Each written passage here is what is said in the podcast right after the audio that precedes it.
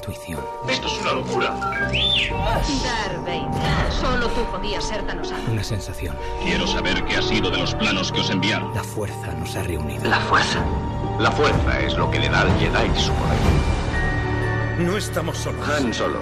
Soy el capitán del halcón La milenario. gente íntegra luchará si la lideramos. He insertado información vital para la supervivencia de la rebelión en la memoria de esta unidad Todos R2. dicen que me No conocen. sé de dónde sacas esas ilusiones, cabeza de chorlito. No me conoce nadie. Tú no nos viste en la galería sur a solas.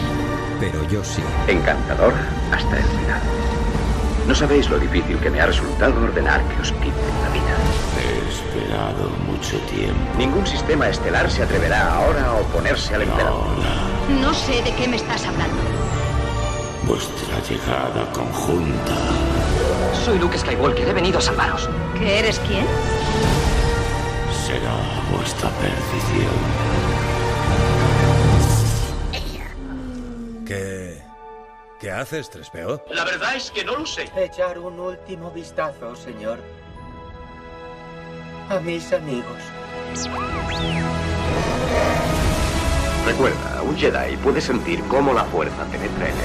Enfrentarse al miedo es el destino de un Jedi. Las religiones y las armas antiguas no valen nada comparadas con un buen láser. Tu destino. Tú no crees en la fuerza, ¿verdad? Tú siempre dices que no se puede. Nada oyes de lo que digo. Maestro, mover piedras es una cosa, pero esto, esto es totalmente diferente.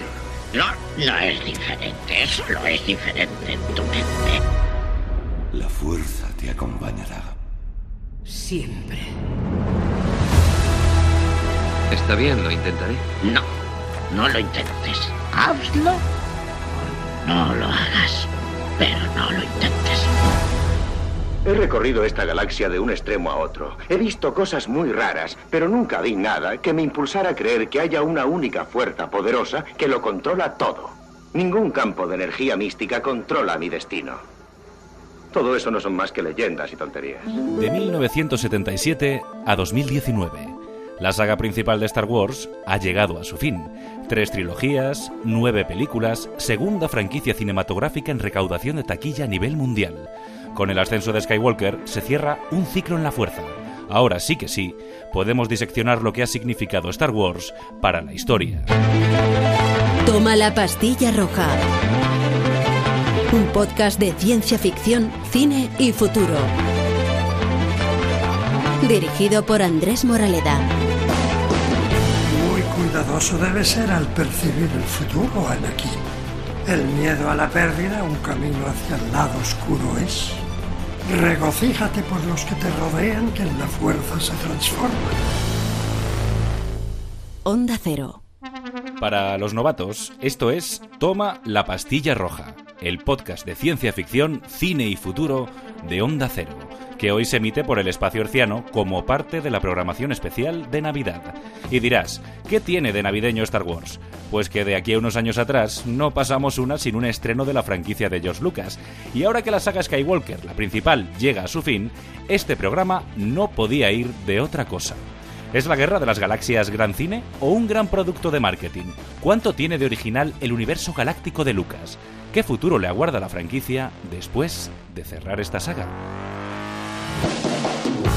Si tú también te haces estas preguntas, te pido que te tomes la pastilla roja, te pongas cómodo en la medida de lo posible y te unas a los tripulantes que te vamos a acompañar en este viaje por una galaxia lejana, muy lejana. Te prometo pocos spoilers, aunque alguno se nos escapará. Muchas emociones, nostalgia y una buena ración de friquismo, ¿por qué no?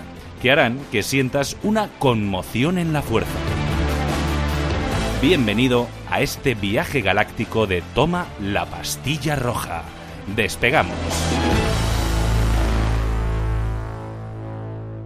Toma la pastilla roja. No podemos sustraernos en revista de cine a volver a tratar un importante tema cinematográfico como es el de la película más taquillera de la historia del cine. Nos referimos evidentemente a Star Wars, la Guerra de las Galaxias, que muy pronto o ya estos días está proyectando en nuestro país.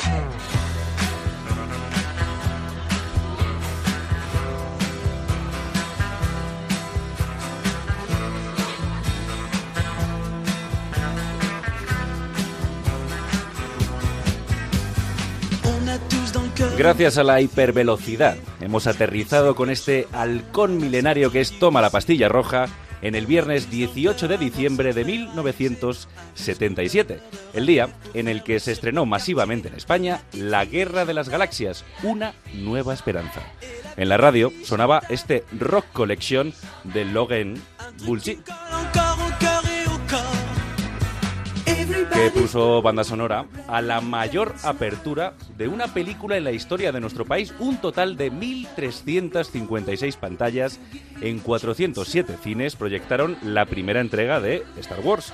En algunos cines, como el mítico Roxy B de Madrid, los carteles rezaban la mejor película del año. Y yo, como soy insultantemente joven, todo esto me lo sé porque o me lo he estudiado o me lo han contado mis padres y mis mayores. Así que Juan Diego Guerrero, director de Noticias Fin de Semana de Onda Cero y el mayor fan de Star Wars que conozco y seguramente conoceré. ¿Dónde estabas tú en diciembre de 1977? Yo, eh, hola Andrés, estaba eh, acompañado por mi padre en la puerta de un cine, esperando pacientemente para ver la película. Tenía 12 años y recuerdo que nada más ver la presencia de ese destructor imperial quedé obnubilado. Eso me marcó mucho, como creo que nos ha marcado a todos los que vamos a ir desfilando por este programa y aquí, y aquí presentes en este estudio me marcó profundamente. Para mí fue el principio de algo nuevo. ¿Pero con 12 añitos tú ya eras consciente de lo que acababas de ver? O? No, yo al principio solamente me asombró, me asustó en cierto modo la presencia del destructor imperial y recuerdo que esa película me marcó tanto, me impresionó tanto que necesité volver a verla varias veces. Era cuando había sesión continua en el cine, esto ya no existe, y uno se podía quedar a ver la película una y otra vez, una y otra vez, como en un bucle interminable, y era maravilloso. Bueno, y se puede seguir haciendo, lo que pasa es que ahora es ilegal, pero bueno. Bueno, 12 añitos, 12 añitos tenías. Eh, ¿Cuántos tendría Pedro Ballín, periodista, escritor, autor del magnífico y provocador ensayo sobre el cine comercial y de autor Me cago en Godard? La misma pregunta, Pedro, ¿dónde estabas tú por aquel entonces? Pues eh, yo estaba en, en, Colunga, en mi pueblo, que acababa de cerrar año y medio antes el cine, de modo que yo no pude, tenía seis años, no pude asistir al estreno de, Star Wars en, salas. La primera que vi en salas fue El Retorno del Jedi, que tenía 11 años creo. Eh, lo que pasa que eh, mi generación tuvo esta fortuna de que fue el momento en que llegaba el, vídeo en alquiler. y entonces, eh, después de ver aquella cosa llena de, muñecos que era y tan divertida que era el retorno del Jedi, rápidamente mm, me hice con, los libros antiguos, digamos, de la historia. Y, me, y me fascinó. Debo decir una cosa que recuerdo perfectamente que, mm, claro, como el salto que dio en, efectos especiales y en tecnología eh, la industria fue tal, eh, hay mucha diferencia entre el primer episodio y el segundo. Y cuando después de haber visto el retorno del Jedi vi los dos, eh, rápidamente me hice fan para siempre del Imperio Contraataca. O sea, que tú eres espectador me parecía, como yo. Me parecía un poco, eh, comparada con las otras dos visualmente, eh, limitada, eh, como más pueril, como película, más inocente y me enamoré de, del Imperio Contraataca. Yo me enamoré de Carrie Fisher más en el Imperio Contraataca todavía que en la Guerra de las Galaxias, porque creo que está eh, espléndida. He coincido con Pedro en que el Imperio Contraataca tiene un magnetismo, un salto eh, en la calidad audiovisual fantástico y en los efectos especiales. Bueno, entre otras cosas, también tiene la justificación de cómo hay que eh, tratar ese cambio que sufre fisiológicamente Mark Hamill, que había tenido un accidente de tráfico y por eso es por lo que añade en la secuencia en la que ese animal blanco lo ataca fieramente y desde ese momento le deja señales. Un yeti, un yeti se inventaron ahí. Sí. Mark Hamill o el Homeless que le ha sustituido en las últimas entregas de, Star Wars en las que dirige JJ Abrams. Bueno, tenemos a dos fans acérrimos de la saga La Guerra de las Galaxias aquí, ya lo habéis demostrado, pero yo me pregunto, porque vosotros erais insultantemente jóvenes, yo no siquiera era un proyecto de persona, dudo que mis padres se hubiesen conocido o se conocieran por aquel entonces, pero ¿Cómo acogerían los críticos especializados por aquel entonces la película. Me llamo José Luis Sánchez Noriega y soy profesor de Historia del Cine en la Universidad Complutense y me dedico a escribir libros, ya llevo veintitantos, eh, sobre distintos temas, básicamente cine y literatura, cine español y, y sobre todo para mí ir al cine y disfrutar y conocer el cine y pensar las películas forma parte de un, un universo galáctico y siempre muy estimulante y muy gratificante.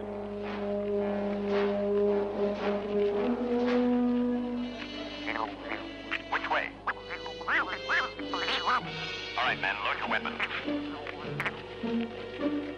Stop that ship!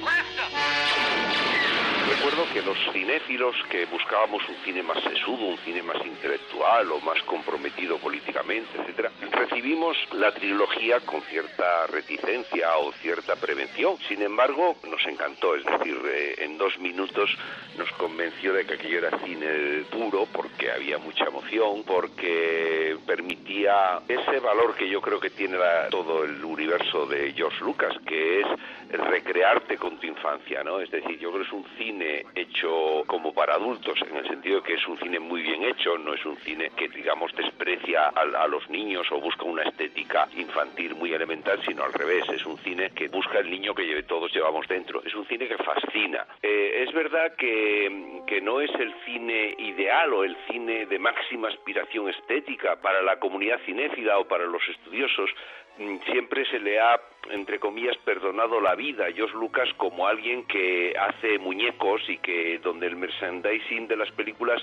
pues supera la facturación de las propias películas, es decir, donde ve- veíamos ahí mucho un negocio de Hollywood, lo cual es verdad pero al mismo tiempo eh, eh, nos ha reconciliado con el cine de aventuras, porque el cine de aventuras y el cine de acción clásico ha sido muy estimado por gente como todos los de la Nouvelle Vague, ¿no? Siempre han valorado mucho, ¿no? El, pues por ejemplo la intriga o el cine de género, diríamos. Y Star Wars nos reconciliaba con un cine que inaugura una nueva era, sobre todo yo creo que inaugura una nueva era en lo que es el cine de emociones, probablemente también con Tiburón, por ejemplo, que es un poquito anterior, y por otra parte regenera o, o diríamos reencanta el cine de ciencia ficción y esto lo vemos eh, porque eh, a partir de ahí pues es posible, por ejemplo, una película como Blade Runner que pasa por ser digamos un cine más intelectual o más filosófico entre comillas. Entonces creo que cuando la gente la, la cinefilia y los críticos y los estudiosos del cine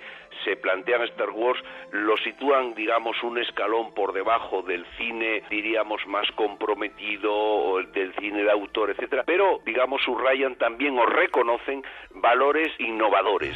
Pues que empiece el juego. ¿Es Star Wars un gran producto de marketing o es gran cine? Yo milito en, en que los, los productos culturales de masas eh, no son marketing y, y- a la vez lo son, pero en, la mis- el mismo sentido y con una diferencia de quién es el cliente que el cine de festivales. El cine de festivales también es un producto que está hecho para obtener eh, un reconocimiento, digamos, económico en otro mercado que se recibe de otra manera. Entonces, este, esta dualidad entre la obra y el producto, que además le dedico en el, libro, hablo un poco de esto, es básicamente una forma peyorativa de, de referirte a la cultura que a la cultura de la que nos proveemos. Hay una, había una reflexión muy bonita de Ángel Fernández Santos con, con ocasión del estreno de La amenaza fantasma, que él defendió mucho y además la defendía contra Matrix, que se estrena el mismo año. ¿no? A él Matrix no le gusta nada y La amenaza fantasma, con esta cosa en el fondo tan clasicista que, que- tenía Lucas, eh, pues eh, forma parte de lo que él defiende. Y recuerda que hubo quien calificó de cine me- menor Star Wars en su estreno. Y, y entonces hace toda una reflexión sobre la aventura, el prodigio, el milagro, lo abracadabrante, como eh, el elogio de un cine mayor que termina diciendo que lo es porque lo disfrutan al unísono un, un anciano y un niño. Una de las cosas que siempre se nos olvida cuando hablamos de este tipo de, de obras es que son las que fundan vocaciones. Nadie decide ser cineasta por haber visto Fanny y Alexander. Nadie. Uno descubre que su pasión es el cine por títulos como Star Wars. El caso conocido en España de Juan Bajo Ulloa, que siempre explica que él quiso hacer cine cuando vio la Guerra de las Galaxias. Luego el cine de Juan Bajo Ulloa está en las antípodas de- del cine de, de Lucas. Profesional. Muy profesional. Pero este tipo de historias son, yo creo, eh, la expresión narrativa más relevante porque son las imperecederas. Nunca terminan y deberán ser contadas las mismas historias de los jóvenes héroes que salen de su casa eh, y encuentran un Merlín anciano que les lleve a, a conquistar princesas y redimir a- al reino una y otra vez. Deberás aprender los caminos de la fuerza si has de venir conmigo, Alderán. ¿Alderán? Yo no voy a Alderán. Tengo que volver a casa. Es tarde y debo volver. Necesito tu ayuda, Luke. Ella la necesita. Yo soy demasiado viejo para estas cosas. A mí me ha encantado la explicación que da Pedro y solo querría añadir que ha hablado del abuelo y el nieto, el abuelo y el niño. Es un gran ejemplo porque el poder de la fuerza con mayúscula, porque la fuerza siempre la escribimos con mayúscula, los eh, amantes de Star Wars, reside en que eh, personas muy mayores y generaciones posteriores se han eh, logrado encontrar a través del cine en esa encrucijada de caminos que es la vida. Eh, Es un cine, además, que a mí me recuerda y que evidentemente creo que hablaremos de ello, tiene raíces que van mucho más allá en la historia, retrotrayéndonos a 2500 años atrás, diría yo, que soy, como bien sabes, helénico de espíritu, porque yo veo al héroe trágico en Star Wars, yo veo a las figuras, a los héroes de la Ilíada y de la Odisea, pero incidiendo en, la, las edades, eh, no hay otro fenómeno desde mi punto de vista comparable en el cine que haya sido capaz de gustar a personas muy ancianas y a niños. Yo he hablado recientemente, ahora que coincide con el estreno del cierre de esta saga, con gente menuda, gente más joven, eh, que está apasionada con Star Wars, como lo estamos otros que pertenecemos a generaciones anteriores. Y además, otra cosa más, ¿por qué es malo que una película sea vista por millones de personas? Cuando un director de cine planea, programa, eh, filmar una película, ¿acaso no quiere que su película sea un éxito en taquilla? Yo estoy convencido que sí. Es verdad que el cine de autor sufre de cierto ensimismamiento, ¿no? Pero al final yo creo que el cine es, es un producto de... Yo, yo creo que todo, para toda, para las toda masas. creación narrativa, todo discurso narrativo, en el fondo tiene que ser un acto de comunicación. Y por tanto, nunca puede ser un demérito la vocación ecuménica.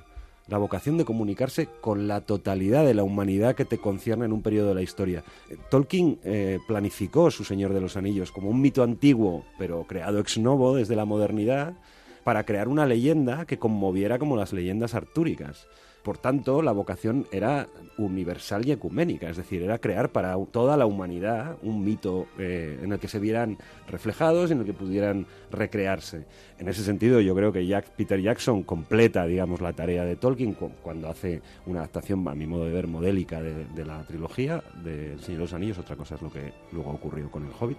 Y en ese sentido, en exact- exactamente en el mismo sentido, eh, Lucas crea lo mismo que Tolkien, una tradición legendaria que no en vano empieza diciendo hace muchos, muchos años, en, en mucho tiempo en una galaxia lejana, una nueva tradición que ha sido extraordinariamente fecunda y que yo tengo la esperanza, porque hemos ido creciendo con ella, eh, mis amigos me miraron muy raro, como si hubiera enloquecido, cuando salí de ver el episodio 2, el ataque de los clones, porque dije algo así como, tengo la impresión de que mi vida es el espacio de relleno que hay entre cada estreno de Star Wars. Y, y, te- y yo tengo la, yo tengo la, la, eh, el, el ansia de que esto no se haya cerrado aquí y que algo tan fecundo como es el universo de- que propone Star Wars, que, que da para mucho, lo estamos viendo con todos los productos, digamos, o obras segregadas, yo creo que esto no se acabe nunca. No, no, es verdad que Star Wars efectivamente es un bueno es un producto que ha marcado tendencia y lo, lo comentaba antes eh, Sánchez Noriega, el profesor, refundó un género como el de la ciencia ficción. Pensemos que el cine de ciencia ficción no tenía tampoco una gran tradición en esa fecha. Diez años antes se había hecho El planeta de los simios. ¡Maniáticos! ¡Lo habéis destruido! Y 2001, Una Odisea del Espacio. Quiero demasiado a esta máquina para permitir que usted la ponga en peligro. Las dos de 1968, pero esas eran películas eh, únicas, casi prácticamente, ¿no? Porque el resto, pues era un cine de ciencia ficción o un cine de ficción futurista bastante, diríamos, elemental en muchos aspectos en, en, el terreno, digamos, de efectos especiales, de maquetas o de vestuario o de diseño de producción. Sin embargo, George Lucas de repente, probablemente porque la tecnología va evolucionando y se permite monitorizar la cámara con ordenador y repetir movimientos, etcétera, consigue esos efectos especiales magníficos y luego yo creo que contribuyó mucho también y esto hay que subrayarlo el diseño de sonido, ¿eh? La Guerra de las Galaxias, toda la trilogía, no solamente ya la música de John Williams que ha pasado ya la historia, ¿no? Con un sinfonismo pues muy muy potente, sino que yo creo que hay, eh, hay un diseño de sonido donde por primera vez pues se busca crear eh, emociones, los ruidos, los disparos, los, los, las catástrofes, los choques, entonces son películas que te sumergen, te sumergen en, en esa ficción, es decir, atrapan al espectador. Y yo creo que hay una revisión de género que sin duda no sería posible sin Star Wars. Y hay un diseño de producción y hay una nueva fascinación, un volcarse al público, ¿no?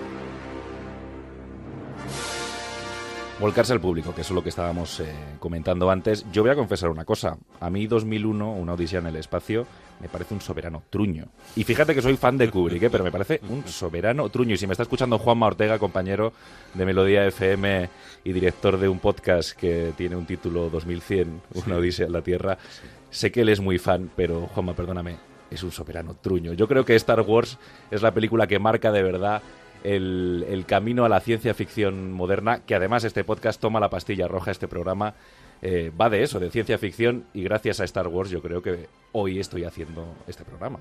Pero es que esa ciencia ficción de la que tú estás hablando ahora, Moraleda, eh, eh, ha calado, nos ha calado en los huesos.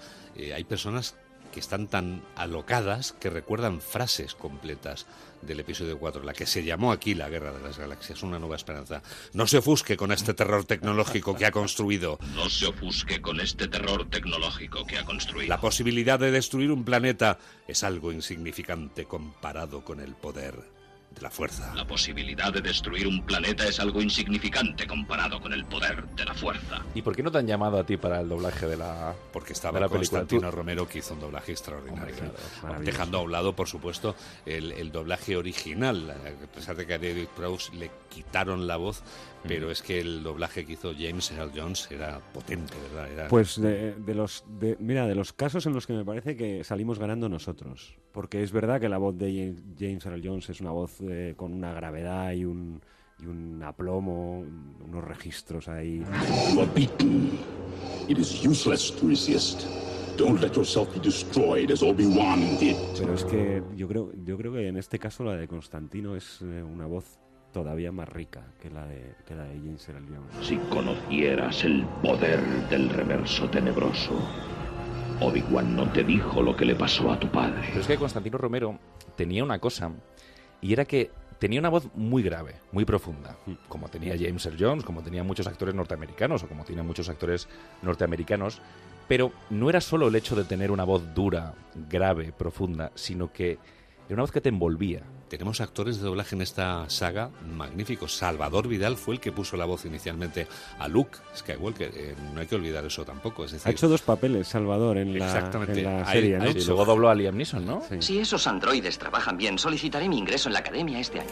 Obi-Wan, Quiero un análisis de la muestra de sangre que te envío. Bueno, sí. vamos a dejar el puntito friki doblaje, ¿no? Sí. Estamos hablando de Star Wars y vamos a volver a aquello de el rupturismo, ¿no? De la guerra de las galaxias. Y es que este cambio de paradigma, ¿no? El boom de la ciencia ficción también tiene que ver con la irrupción de aquello que se llamó el nuevo Hollywood. Una generación de cineastas como Coppola, Scorsese, Spielberg o el propio Lucas que rompieron con la hegemonía y formas de hacer de los grandes estudios y también innovaron en géneros y se atrevieron pues con contenidos como más explícitos, pero a la vez no descuidaban la vocación del cine de masas. Y todo esto no sin dificultades.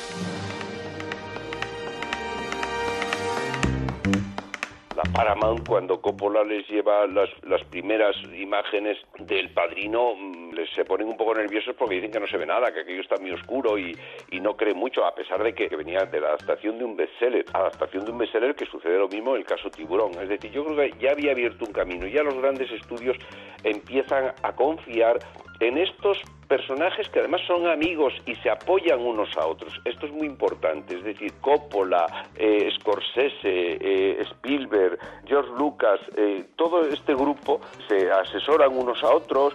eh, entonces, mm, yo creo que cuando ellos van a, buscar financiación a los grandes estudios, pues mm, de alguna manera mm, responden en, en grupo, ¿no? Que hay reticencias, sí, sin duda, porque era algo nuevo, pero al mismo tiempo ya estaba hecha encuentros en la tercera fase, es decir, ya había una ruptura en el sentido de vamos a buscar otros temas, otros géneros, otros, vamos a explorar otros tipos de cine.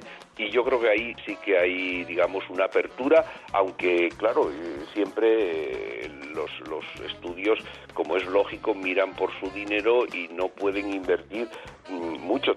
Hay que tener en cuenta, por otra parte, que hay grandes fracasos. Pensemos el ejemplo clásico, ¿no? De La Puerta del Cielo, que es un poco posterior y que fue una millonada lo que perdió, lo mismo que también perdió Scorsese con aquel musical tan particular que era New York, New York. Es decir, que el riesgo en el cine siempre hay. Pero en la Guerra de las Galaxias, pues eh, la primera entrega costó 11 millones de dólares, que no es una cantidad excesiva, teniendo en cuenta que después multiplicó algo así como por 40, que se dice pronto, ¿no? En la taquilla, ¿no?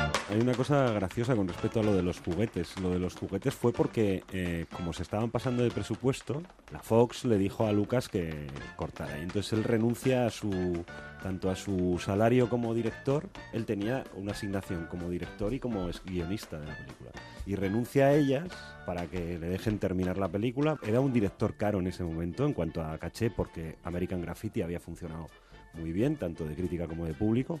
Y entonces él renuncia a su salario y a cambio dice, bueno, pues me quedo con los juguetes. Que en realidad fue hacerles la 314 a los de la Fox, porque les engañó miserablemente.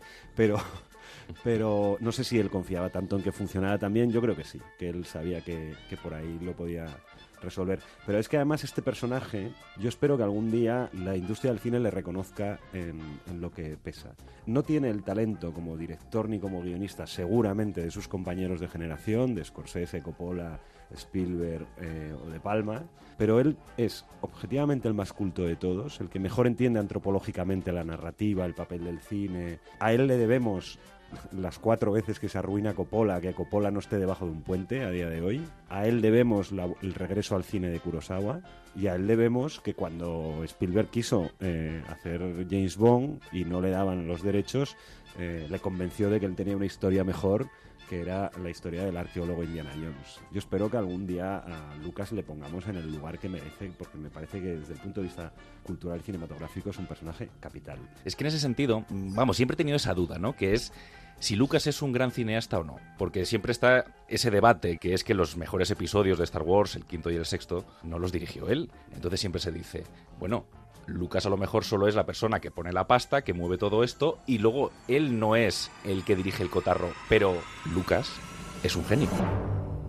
Cuando hablamos de series de televisión y cuando hablamos, entre comillas, de franquicias o de este tipo de, productos, eh, el director es un, es un personaje que no hay que valorarlo demasiado, porque el director lo que puede hacer es, es mandar repetir una secuencia y decirle a un actor, habla más alto, habla más bajo, habla más deprisa, habla más despacio y poco más. Es decir, cuando el director llega al, al rodaje, está todo pensado, la película está planificada milimétricamente, cuándo va este sonido, cuándo se mete esta música, cómo es este decorado. Entonces, todo eso es un, trabajo del productor. Entonces, yo creo que son películas donde hay un productor que es quien diseña realmente el conjunto.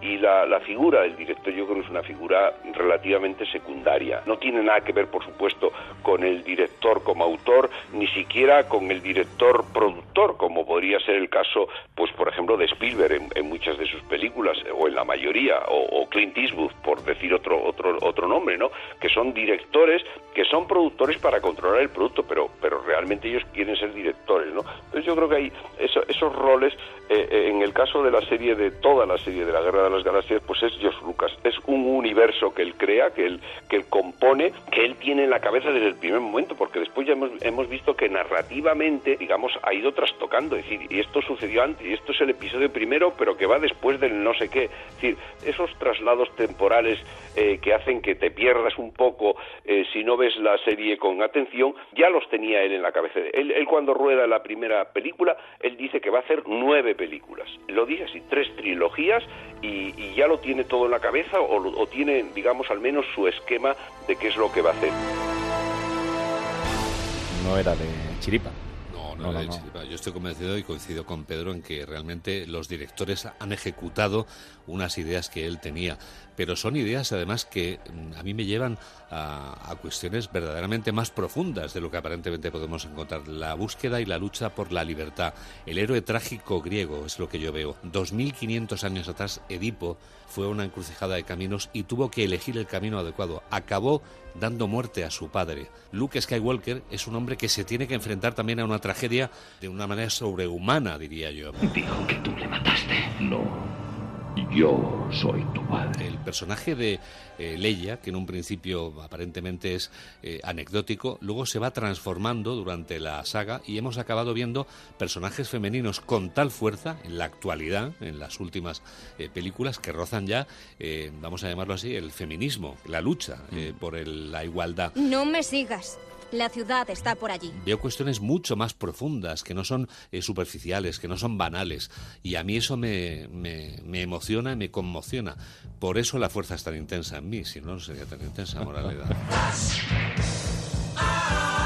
Parece ser que George Lucas quiso eh, comprar los derechos de Flash Gordon. La referencia del cómic, la referencia de, de series de televisión está, está detrás. Está detrás el cine eh, hasta de Kurosawa. Está detrás mucho cómic, mucha novela. Precisamente la trilogía eh, inicial se emparenta con eso que después se ha llamado el cine posmoderno, que es un cine lleno de citas, lleno de referencias, es decir, no es un cine, digamos, que busca la originalidad por la vía de no parecerse a nada, no, al revés, sino que hace homenajes explícitos y roba, entre comillas, de aquí y de allá y de alguna forma eleva a categoría estética el, el pastiche, el, el palimpsesto, es decir, todo aquello donde se acumulan, digamos, es como si fuera un, un gran álbum de cromos, ¿no? El problema de esto está en encajar bien las piezas, es decir, en que el puzzle resultante, la, la imagen resultante sea un puzzle bien compuesto, con un estilo, con una unidad y no se vean las teselas, no se vean las, las piezas del puzzle. Y me parece que George Lucas se vale de todo, del cine acción, del cine aventuras, incluso de la mitología clásica, porque al final es todo un cuento de hadas y son aventuras fantásticas y hay mucha épica y hay incluso, diríamos, hay lecturas eh, que emparentan con los relatos primigenios, con cosmogonías eh, religiosas o filosóficas, ¿no? Eh, el bien y el mal, la idea de la fuerza, los distintos universos enfrentados, el, el lado oscuro, etcétera. Es decir, son todo metáforas que tienen que ver con, con, con la filosofía y, mucho más probablemente con las religiones. Entonces, eh, George Lucas se vale de todo esto y lo amalgama dándole un encanto, es decir, fascinando al, al espectador, que esta es la grandeza que tiene eh, Star Wars, ¿no? Eh, que consigue la fascinación, consigue que aquello sea verosímil eh, sabiendo que es todo absolutamente artificial e inventado y citado, pero entras en ese mundo. Eh, efectivamente, con, con los mitos griegos, digamos, la primera trilogía se compone como un camino hacia la luz y hacia el, y hacia el triunfo de los héroes, pero la segunda es una tragedia rie- griega en, en toda regla, es un pacto fáustico que termina terriblemente. Has permitido que ese Lord Tenebroso corrompa tu mente y ahora... Ahora te has convertido precisamente en lo que juraste destruir. Una de las anécdotas del estreno de La amenaza fantasma es que hubo cosas, eh, bueno, ahí se produjo la gran, el primer gran cisma de las, de las familias de fans, ¿no? Los, los más jóvenes asumieron la nueva trilogía eh, con fascinación y los eh, mayores dijeron esto a mí me han cambiado el juguete, esto ya no es lo mío. Y uno de los motivos de crítica de la amenaza fantasma, además de la aparición de Jar Jar Binks y de los midiclorianos, ¡Por aquí! ¡Vamos! era el concepto del- de la madre virgen, del nacido sin padre. Con esa falta de vanidad con la que suele hablar siempre Josh Lucas, a los que le decían que, el mo- que había utilizado un motivo crístico, digamos, de tradición judeo-cristiana, les tuvo que explicar que prácticamente no hay eh, ninguna eh, proto-religión que no incluya el mito del nacido de, del nacido de mujer virgen. ¿Quién es su padre? No hubo padre. Yo le llevé dentro, le di a luz, le crié. No sé explicar lo que pasó. Bien, a esto me refiero con que él sí sabe sobre qué material trabaja y cuál es el sustrato cultural profundo de los temas que, que introduce en, en sus, en sus relatos. Es que es el, el elegido. Eh, ocurre igual con el héroe trágico griego. José Luis Navarro, que es el mejor helenista vivo en la actualidad, lo explicó una vez en el programa que yo presento aquí en Onda Cero. Eh, Andrés lo decía muy claramente. El héroe trágico es el hombre, el personaje situado en el lugar más alejado. Recordad esa secuencia de la película, de la primera, en la que le preguntan a Luke Skywalker, ¿de dónde vienes? Vengo, imagínate el lugar más alejado del centro de la, de la galaxia. De allí es de donde vengo yo, de Tatooine. El héroe trágico viene del lugar menos pensado. Es una persona que ha sido dotada de la habilidad y del poder que todos los demás desconocen, pero que en un momento determinado se revela. Y luego, como estaba diciendo muy bien Pedro, en el Imperio contraataca es cuando se desencadena esa verdadera tragedia griega, que como toda tragodía, tragedia griega, evidentemente tiene un desenlace y un final doloroso y, por qué no decirlo, sangriento. Además sigue todos los arquetipos ¿no? del teatro griego clásico. Es ese personaje ¿no? que necesita ese empujón que le da el maestro, en este caso Obi-Wan, para saltar a la aventura. Una vez llega a la aventura, pues aparece el personaje femenino. Aunque en este caso, bueno, el personaje femenino tiene un significado distinto porque, claro, Luke Skywalker, aunque se enamore de Leia, como decía la canción del Reno Renardo, mm, si te enamoras de Leia luego lo vas a pasar mal cuando te enteres de lo que está ocurriendo. Bueno, hemos hablado de referencias griegas, hemos hablado de referencias religiosas, pero bueno, dentro de las referencias, o hay que tener siempre presente el mundo del cómic. Por ejemplo, no sé si habéis visto la adaptación de Valerian y Lorerin, unos cómics franceses que ha llevado al cine recientemente Luc Besson. Bienvenidos a Alfa, la ciudad de los mil planetas. A bordo habitan 3.236 especies venidas desde los cuatro confines del universo, que comparten conocimientos y cultura. Se hablan más de 5.000 idiomas, sin contar los diversos lenguajes informáticos. A Luke le dijeron, a ver, esto es una copia de Star Wars. No. O sea, Star Wars se basó en aquellos cómics cuyo mundo es muy de la Guerra de las Galaxias. La guerra de las galaxias sería impensable, sería impensable sin el cómic, como sería impensable sin, sin la literatura fantástica o, o ciertos relatos de ambientación medieval o de sagas de ficción eh, medievalista, etcétera.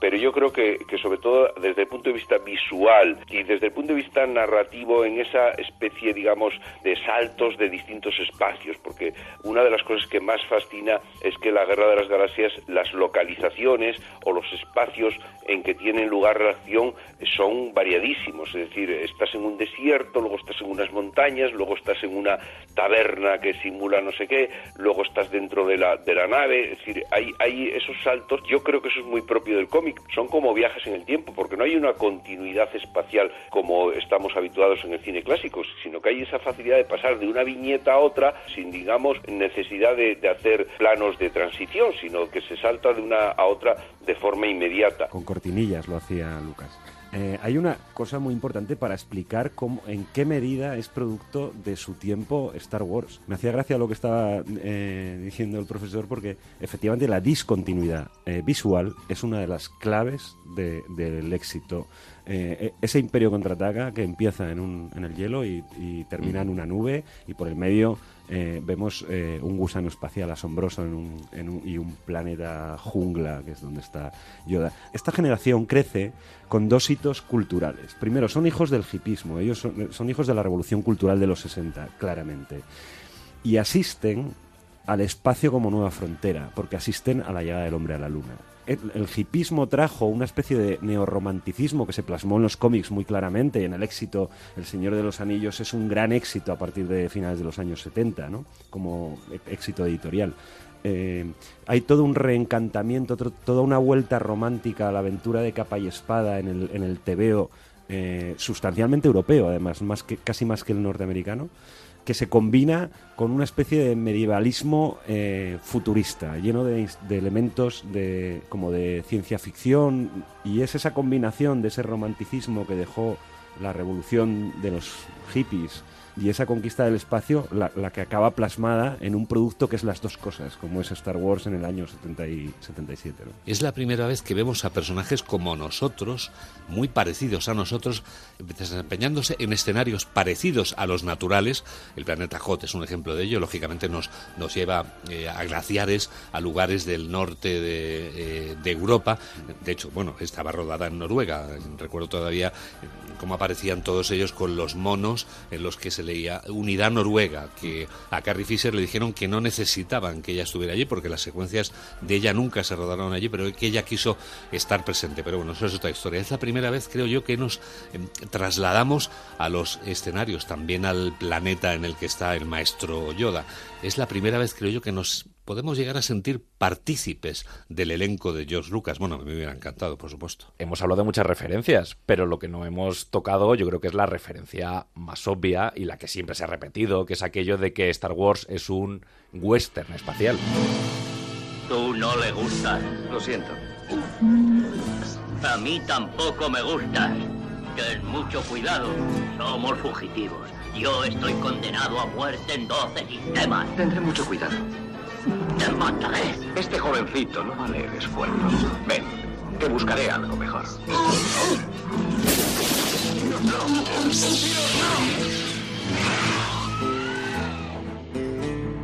El western, por supuesto, que, que marca. Eh, hoy el western es un género, diríamos, desaparecido, con excepciones. Es decir, hay dos, tres películas al año que no forman ya un género. El western yo creo que es el único género en la historia del cine que nació, creció y murió. Pero a la altura de 1975-77, las generaciones que hicieron cine en ese momento habían nacido, digamos, donde el western era mayoritario. Es decir, en los años 60 el cine de serie B, sobre todo el cine masivo, era mayoritario el western. Entonces, eh, prácticamente el alimento que tienen esos cinéfilos eh, está en el western y, las figuras del el protagonista, el antagonista, la chica, la princesa, ese tipo de esquemas narrativos son comunes al western y comunes a, a, otra literatura, pero probablemente a George Lucas le llegan a través del western. Y desde el punto de vista visual, esos espacios del desierto, del peligro, de la fortaleza, yo creo que mucho está tomado del western. No sé si habéis visto alguna vez las películas con la banda sonora de Ennio Morricone en la cabeza. Bueno, en, la primera, en el arranque sí, además había indios también, ¿no? O sea, ya para que no faltara nada. La cantina, eh, sí. los pistoleros en la cantina y los indios en el, en el espacio abierto del desierto. De hecho, la cantina de Moss Eisley es perfectamente una cantina en la que puede entrar cualquier eh, vaquero, cualquier pistolero que llega a la ciudad abandonada. Eh, hay un cactus volando en la calle desierta, él penetra en la cantina, se acerca al salón con dos OEs, toca la mesa y dice un whisky.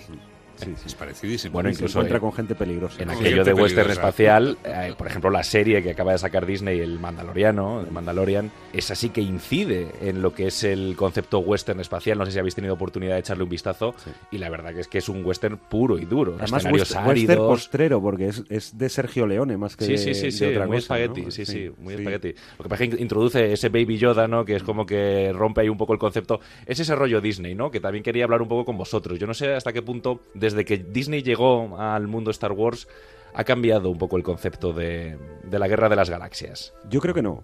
Yo creo que, que, están tomando decisiones unas más afortunadas que otras. Pero hay una cosa, yo la primera película que vi fue, el lo, he dicho antes en cine, fue El Retorno del Jedi. Eh, vista con los años, es una película que sucumbe a la moda del jingensonismo, digamos, de los Muppets. Es una película tomada por muñequitos de principio a fin y eso en su momento digamos, no a, no a mí que tenía 11 años, pero a los que se habían flipado con la primera película y eran un poco mayores, no les, no les terminó de hacer mucha gracia, ¿no? Esta cosa de, del látex, de los muñequitos de látex por todos, por todos lados. Yo no, yo no creo que esté en malas manos eh, la serie ni que haya cambiado en esto mucho. Otra cosa es que es verdad que se está produciendo una concentración brutal de los contenidos en muy pocas manos que puede tener a la larga efectos homogeneizantes en, lo, en, lo, en la producción norteamericana ahora mismo. De hecho, he estado viendo los datos de las películas más eh, taquilleras del año y Disney este año está arrasando tiene con todo. varias producciones. Lo tiene prácticamente todo, sí. Eh, los Ewoks junto a Jar Jar Binks son de los personajes más denostados de la saga. No sé qué opinas, Pedro. Han sido vi- vilipendiados, han sido desollados prácticamente, han sido despreciados. Pero aún así, cuando tuviste seguramente los Ewoks, te llamaron la atención. A mí me encantaron, claro. Claro, Pero Jar Jar sí que es despreciable. Tuyo argumento captado. Jar Jar Binks, para, para mi gusto, es el personaje más prescindible completamente. Lo Sí. lamento porque además, ¿sabes lo bueno? Que como no existe, como está generado por ordenador, no vamos a ofender a nadie.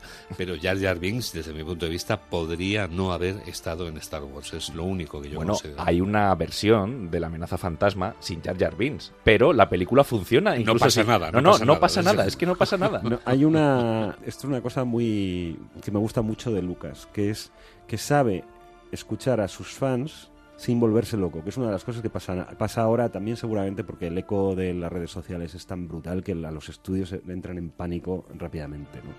Pero eh, la, la contestación al concepto midiclorianos que hablaba antes y al concepto Jar Jar Binks eh, fue tal que desaparecieron prácticamente en las dos siguientes películas. O sea, Jar Jar Binks tiene un papel testimonial ya en el ataque de los clones, donde de Apenas hecho, de hecho, ahí, ahí Sí, hace- sí. hace una cosa eh, graciosa el, el personaje de Padme, que es que le manda a callar y que se vaya en una escena concretamente, cuando él empieza a echar su típico rollo gracioso. Y la otra cosa que también desaparecieron fueron los midiclorianos. ¿Y por dónde van a evolucionar los seguidores de la serie?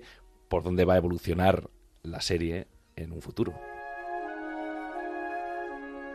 Hombre, a mí me parece que han buscado, buscando a JJ Abrams, han buscado a alguien que, les viene al pelo. Es decir, es, es absolutamente eh, sintonizar con gente que ha demostrado una capacidad importante para fascinar al público. Yo creo que ese es el rasgo distintivo de las nuevas eh, series a partir de que Disney compra eh, Lucas, ¿no? Entonces a mí me parece que eso sigue vigente.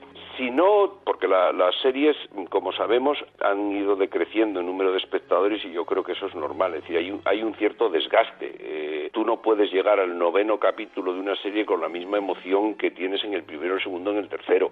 Entonces es lógico que haya ese desgaste y que haya menor interés. Hay una evolución, por otra parte, con, por ejemplo, hay mayor protagonismo de los personajes de las mujeres, el diseño de producción es ahora más barroco, más diverso, más rico, incluso diríamos, pero yo creo que, digamos, la emoción de la primera vez ya no la va a tener el, el episodio número 9 o el 8, es decir, que yo creo que la, la Guerra de las Galaxias, para mí, la referencia y la, la innovación, la ruptura, y las perspectivas que abre la primera trilogía que se realiza en cuatro años, entre el 77 y el 82 aproximadamente, eh, esa, esa innovación y esa, y esa fascinación es única. Y es única porque yo situándome en la historia del cine, como suelo hacer como profesor, encuentro que ahí hay una ruptura. ¿Qué le espera a Star Wars a partir de aquí, después de la saga Skywalker? La gente es muy crítica con todo y porque, porque uno quiere que le devuelvan el original todo el tiempo y eso pues, es, imposible. ¿no? Pero a mí, mm, de momento, eh, hay decisiones que no me gustan nada. Por ejemplo, Disney nada más que compró, inmediatamente que compró la franquicia, canceló eh, Guerras Clon, que es uno de los productos derivados de Star Wars que me parece más interesante. Estrenaron Rebels como sustituta y es una serie más enfocada a un público un poquito más joven, pero a la vez es- me, parece una, me parece una serie magnífica.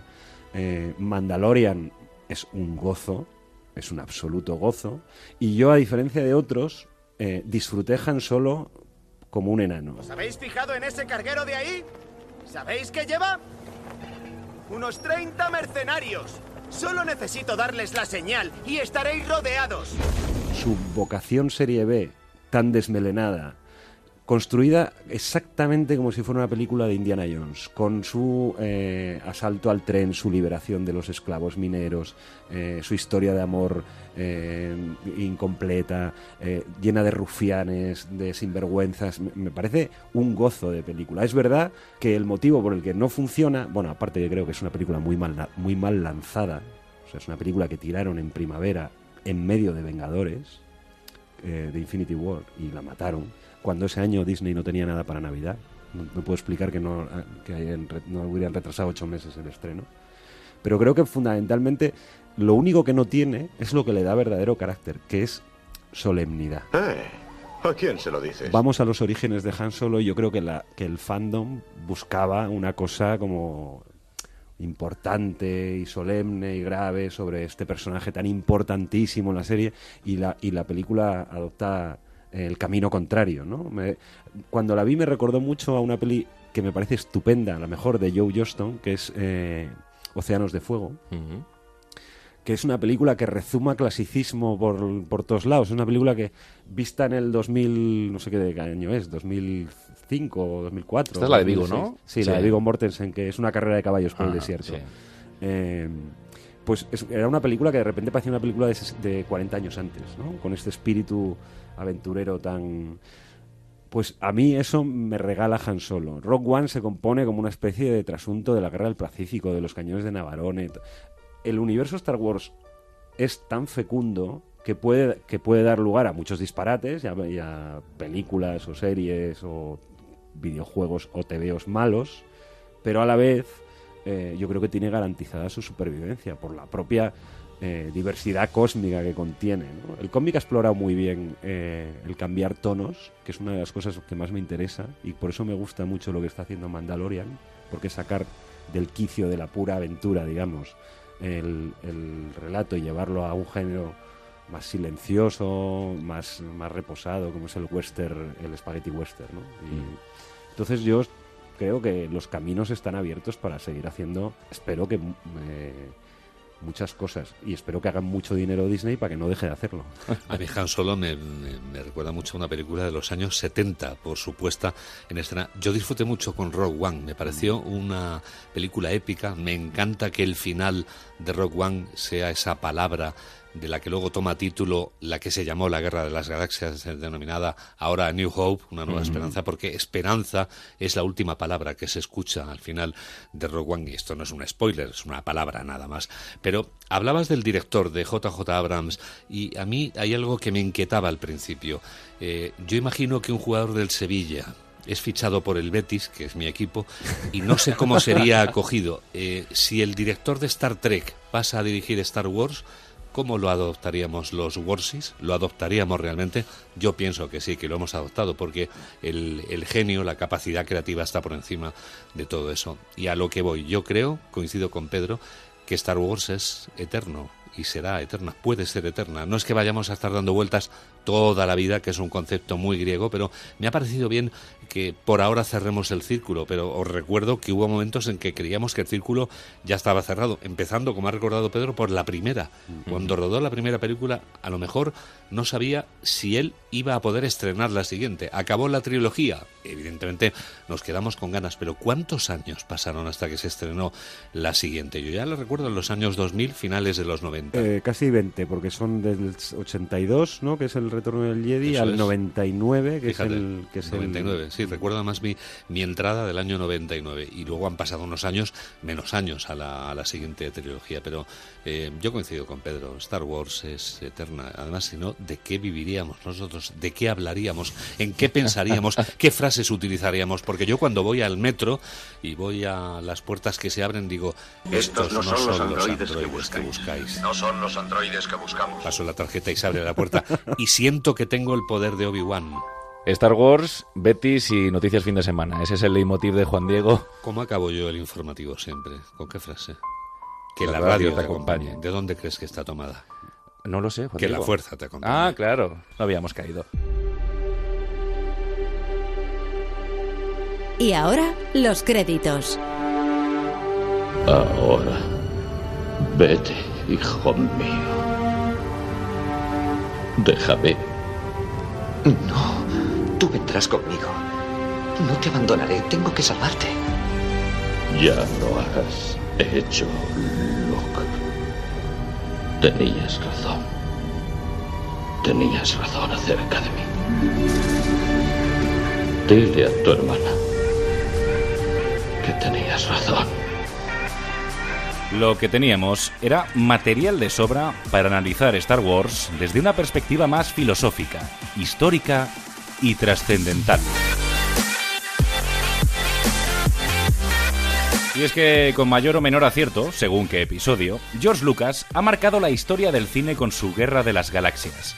La ciencia ficción, la aventura, pero también el diseño de producción, el sonido y la forma de narrar este tipo de historias cambiaron gracias a Star Wars. O eso es lo que nos han contado los tripulantes de esta aventura radiofónica. Maestro Jedi, José Luis Sánchez Noriega recibimos la trilogía con cierta reticencia o cierta prevención. Sin embargo, nos encantó, es decir, eh, en dos minutos nos convenció de que aquello era cine puro. Lord Juan Diego Guerrero. No se ofusque con este terror tecnológico que ha construido. La posibilidad de destruir un planeta es algo insignificante comparado con el poder de la fuerza. General Pedro Ballín. Tengo la impresión de que mi vida es el espacio de relleno que hay entre cada estreno de Star Wars. Y a los mandos del halcón milenario, Gemma, Katana, Esteban.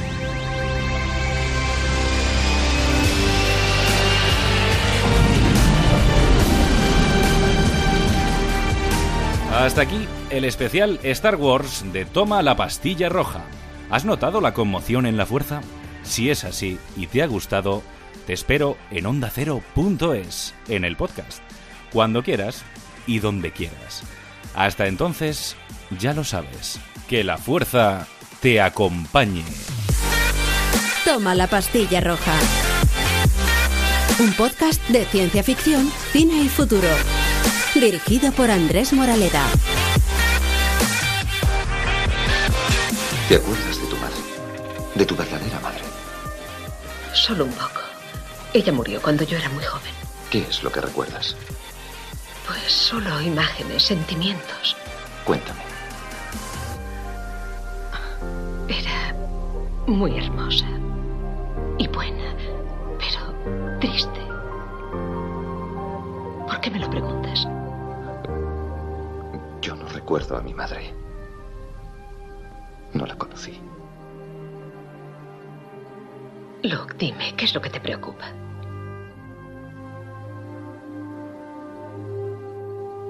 Vader está aquí. Ahora, en esta luna. ¿Cómo lo sabes? Noto su presencia. Ha venido a por mí. Él me presiente. Por eso tengo que irme. Cuanto más me quede, más pongo en peligro al grupo y a nuestra misión. Debo enfrentarme a él. ¿Por qué?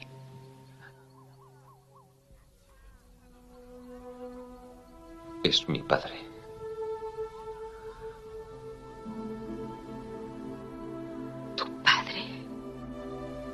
Y hay más. No te será fácil aceptarlo, pero es necesario. Si yo no regreso, serás la única esperanza de la alianza. Luke, no hables así. Tú tienes un poder que yo no, no entiendo y que nunca tendré. Te equivocas, Leia. Tú también tienes ese poder y con el tiempo aprenderás a utilizarlo.